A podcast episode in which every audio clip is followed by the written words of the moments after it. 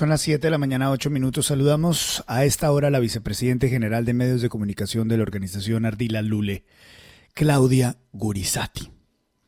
Claudia, gracias por darnos unos minutos acá en su FM. Muy buenos días. Buenos días, Luis Carlos, a todos en la mesa. ¿Cómo están? Muchas gracias por darnos unos minutos. Esta, esta es su FM, ¿no? Usted estuvo aquí mucho tiempo también. Sí, tres años. Tres, años, madrugando, tres años inolvidables.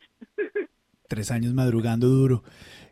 Estamos llamándola porque estamos muy conmovidos, muy dolidos y solidarizados sobre todo con esto de las amenazas en su contra y amenazas en contra de Vicky Dávila de Revista Semana. ¿Cómo se enteraron, Claudia, de estas amenazas?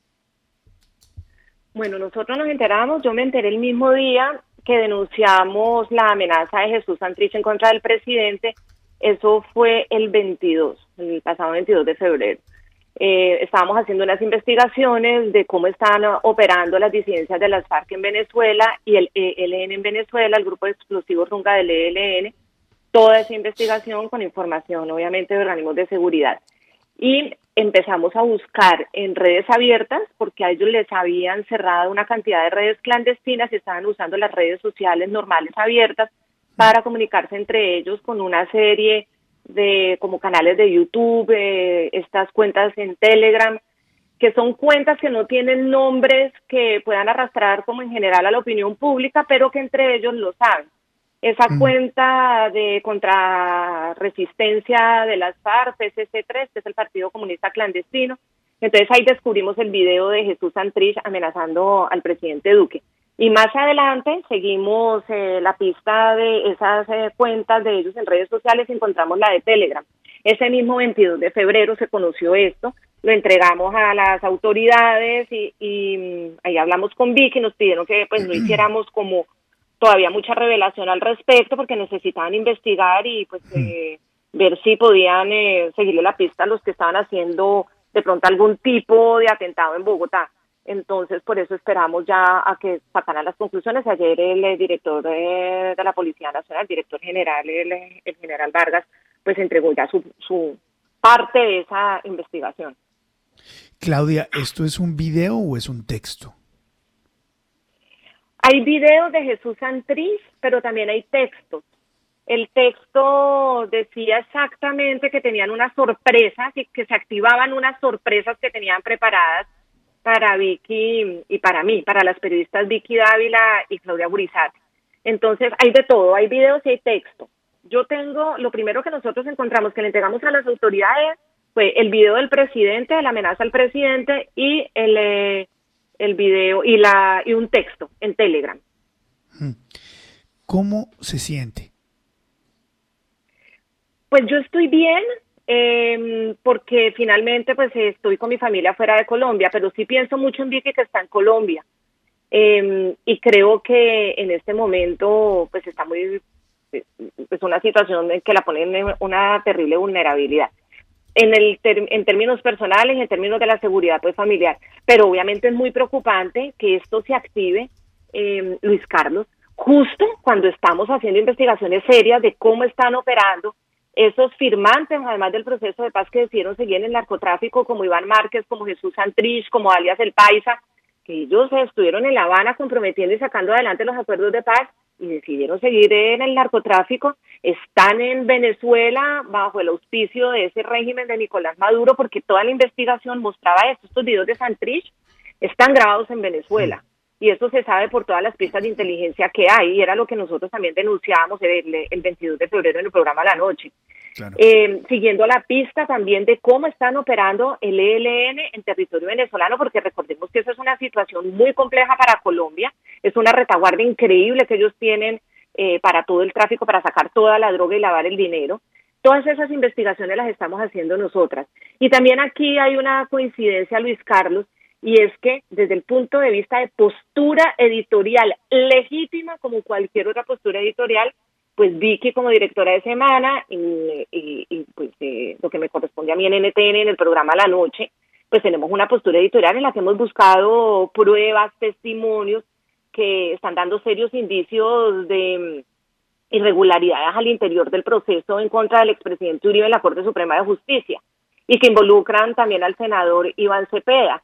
Entonces, todo esto es como una coincidencia y como una forma de atacar una postura editorial, como digo, legítima, porque en Colombia se está generando una como una idea generalizada de que las posturas editoriales, si no son de una sola forma, terminan siendo ilegítimas. Y eso pues no es democrático y no es parte de la mentalidad democrática y eso a mí sí me preocupa mucho. Y se lo digo porque a esta hora, Luis Carlos, son muy pocos los colegas que nos han escrito a Vicky a mí solidarizándose. Con tantas excepciones. Ni la FLIP ha dicho algo, a no ser que lo esté diciendo en este momento y no, y no me esté enterando. Pero ni la FLIP, que es la organización para la defensa de la libertad de prensa en Colombia, nada. Entonces, las posturas editoriales nos van a marcar eh, qué es legítimo y qué no. A unos se les puede amenazar y a otros no. Pues me, me pregunto. Esto entonces usted encuentra un origen en las investigaciones que están haciendo sobre las irregularidades dentro del caso del expresidente Álvaro Uribe. ¿Usted cree que es una retaliación por meterse a investigar un tema donde ha habido un unanimismo editorial en Colombia para atacar al expresidente Álvaro Uribe y ni siquiera sentarse a revisar qué es lo que estaba pasando y qué es lo que está pasando realmente en el tema? Pues es una coincidencia y recordemos además cómo todas estas circunstancias se van juntando cuando pasan todo este tipo de amenazas. Eh, las FARC desde Venezuela amenazan. Recordemos todo lo que fue el escándalo de la liberación por parte de la Corte Suprema de Justicia de Jesús Santrich con conocimiento de que era una persona que seguía con el narcotráfico. Y allá está, en esa nueva Marquetalia que ya en el mundo policial es conocido como la narcotalia o en el mundo de la opinión pública que es la narcotalia. Recordemos también quién acompañó a Jesús Santrich en sus, en sus primeras horas de libertad y luego Jesús Santrich se le perdió la pista y terminó en Venezuela, pues fue el senador. El senador también a través de Trino estaba diciendo que sabía que nosotros estábamos investigando si él había solicitado los, eh, los teléfonos al Departamento Administrativo del Congreso, teléfonos viejos, que queríamos saber la noticia. Es decir, yo no es que esté señalando que las amenazas vienen de ahí, pero cuando eh, desde el punto de vista periodístico empezamos a mostrar cosas que no les gusta a las FARC, pues eh, actúan de esta manera. Mm. todas estas disidencias de las FARC actúan de esta manera. Mm, mm. Además, porque se han activado las bodegas también de esos sectores de ultraizquierda. Como está ahora ustedes ahí mismo en la mesa narrando esos montajes de videos que le hacen un montaje de, de video a una, le hacen a mí también me hacen montajes de videos y ellos empiezan a activar eh, como, como todo ese movimiento en las redes para generar como una opinión desfavorable y de desprestigio en contra eh, del periodismo que no está pues metido en esa otra línea editorial más unánime en Colombia, en vez de generar eh, pues un rechazo a estas circunstancias mire, es que nosotros no podemos seguir, eh, yo lo pienso, Luis Carlos, y esta es una reflexión que yo le hago a todos mis colegas, nosotros no podemos seguir pensando que la amenaza a un periodista que tiene afinidad ideológica conmigo es grave y el que no tiene afinidad ideológica conmigo pues no importa. Eh, y nosotros yo creo que en eso hemos tenido una gran rectitud, rectitud en esta en esta casa editorial. Usted le puede preguntar a Ginés Bedoya quién fue la periodista que estuvo durante sus días, esa noche desaparecida, que no durmió esperando a que apareciera que la entrevistó, que hizo el escándalo para que todo el mundo supiera que era una periodista del espectador, de la redacción del espectador, perdida después de entrar a una cárcel a ver a unos paramilitares. Ahí estuvimos, la acompañamos, le dedicamos programas, la hemos denunciado, la hemos acompañado en sus denuncias ante la justicia eh, colombiana y la justicia internacional. Esto no puede ser, pues, que en unos casos sí, en otros casos no. Claudia, ¿por qué, por qué la mayoría de los colegas se quedan en silencio cuando pasa este tipo de casos, con personas que están denunciando desde esta orilla de la postura editorial. ¿Por qué hay tanto silencio? ¿Por qué a los colegas no les importa? Porque yo creo que estamos polarizados y porque yo creo que estamos en, eh, cambiando unos principios básicos que nunca debimos tocar y es que la libertad de expresión existe, no importa cuál sea, y es que uno de los eh, pilares de la libertad de expresión es la libertad de la postura editorial. La postura editorial es tan importante, tan importante, obviamente cuando se hace con rigurosidad y con honestidad, mostrando documentos, mostrando investigaciones mostrando hechos. No es opinar por opinar. pero estamos partiendo de un hecho en el que el que muestra una noticia que de pronto no es afín a la postura editorial de la persona, entonces eh, se descalifica inmediatamente, como si no fuera un hecho periodístico importante.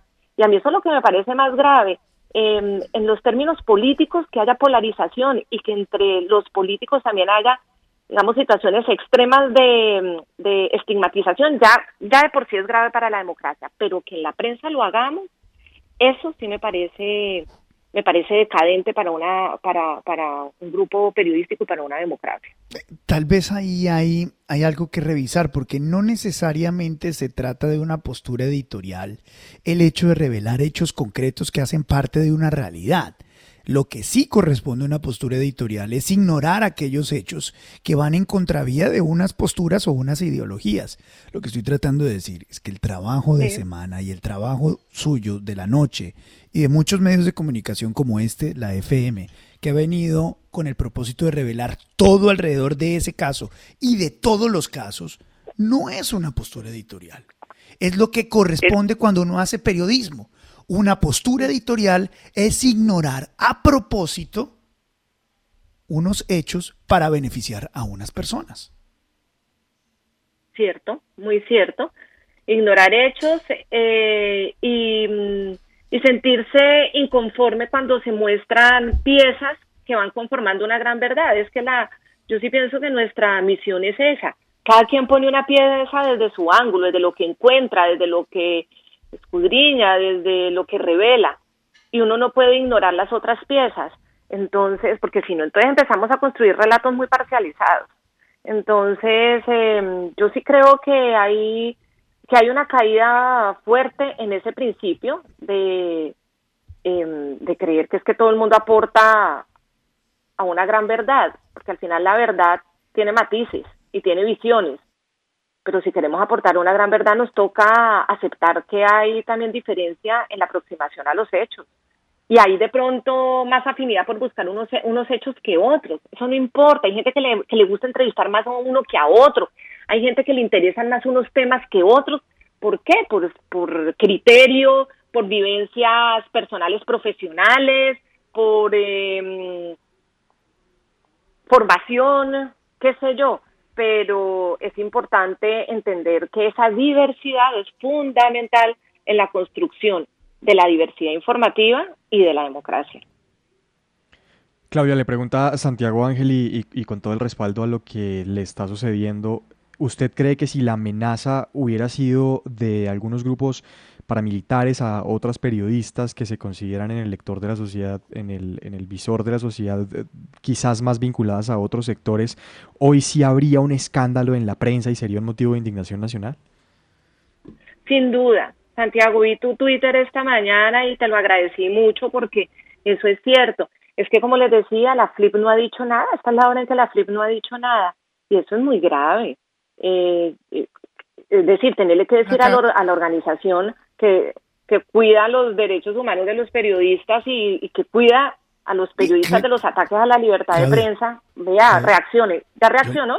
Yo, le, no, yo le voy a decir algo, lo digo yo, esa es mi opinión, mi opinión, mi, opinión. La FLIP es una caja de resonancia de activistas de izquierda. Y lo que ha hecho históricamente es respaldar a los medios de comunicación que tienen una caracterización de centro izquierda o izquierda. Y aquellos que no pertenecen a ese grupo los ignora, salvo algunas excepciones. En esta nueva administración ha habido algunas claras excepciones, pero la norma es que cuando nos pasa algo a personas que no tenemos una línea editorial de centro izquierda izquierda, ¿cierto? Que intentamos hacer periodismo, nos ignoran por completo. No pasa absolutamente nada. Estamos completamente desprotegidos. Y la FLIP, que debería ser una organización que protege a todo el mundo, no dice nada. A mí me tiene muy ofendido que no haya dicho nada de usted y de Vicky. No, no, de ninguna de las dos. Eso no puede ser, Luis Carlos, porque además la FLIP, cuando nace la FLIP, la FLIP nace por el, la terrible situación entre 80 y 90 del acoso del narcotráfico a los periodistas y nace con eh, hecha por periodistas y tenía esa misión de defender la libertad de prensa, pero yo también creo que sí fue cayendo de manera muy rápida al tema de la ideologización y mire cómo estamos. Yo le hago la excepción a Pedro Vaca, porque Pedro Vaca, cuando estuvo a la cabeza de la FLIP, la verdad era una persona muy sensata que nos acompañó a todos. Y yo sí hago una defensa por él. Pero yo últimamente sí estoy encontrando mucha soledad por ese lado y, y, y, que no corresponde a los objetivos de su existencia.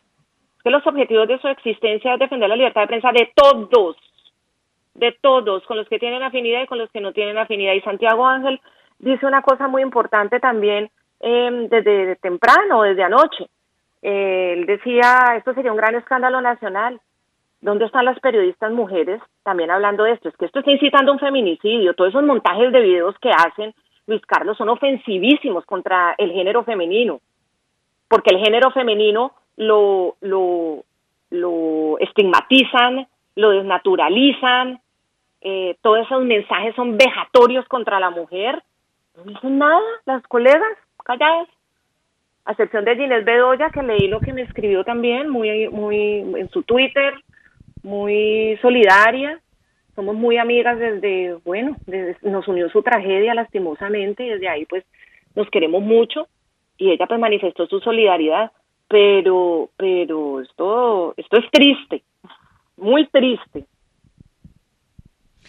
Claudia, mi solidaridad le habla a Fernando Quijano de esta, por esta situación por la que está pasando y no desconocer que esta, la historia de Colombia está escrita a partir de magnicidios, que hay que tener mucho cuidado y mi respaldo y mi solidaridad con este drama que usted atraviesa con Vicky. Yo quería enfocar mi pregunta en lo que tiene que ver con las audiencias, Claudia. ¿No es grave? desde el punto de vista de las audiencias que en este momento se estén enfrentando a medios, unos de izquierda y otros de derecha, y que ellos tengan que zanjar cuál es el camino de información que quieren obtener? Cuando tú dices eh, frente a las audiencias que nos siguen en los medios de comunicación. En general, en general, digamos, eh, televidentes, radioescuchas, lectores, que finalmente tengan que, como en un supermercado, entrar a escoger, me interesan estas noticias de izquierda o me interesan estas noticias de derecha, que poco a poco se haya desvanecido como, como, una, como, como un acercamiento a, una suerte de, sí, sí, que, que la gente tenga que escoger. Mm, mira, yo creo que históricamente las posturas editoriales han sido muy claras. Si tú ves la prensa en Europa, que Europa es un gran referente, y la prensa americana, eh, claro que hay tendencias, hay tendencias editoriales. Eh, yo estoy aquí en España y tú abres el país y no vas a encontrar la misma forma en que titulan una noticia con el mundo o con el ABC o con la razón o con eh, los eh, periódicos de las eh, autonomías regionales, incluso unos son independentistas, otros no. Entonces, a mí no me parece grave eso porque finalmente em, el lector, la audiencia, el que sigue, pues encuentra más afinidad en la forma como te pueden entregar las noticias unos u otros. Lo que no puede ser, y en eso sí retomo lo que decía Luis Carlos, es que se obvien hechos. No se hable de hechos para no afectar a quienes están eh, compartiendo con uno desde el poder la postura editorial.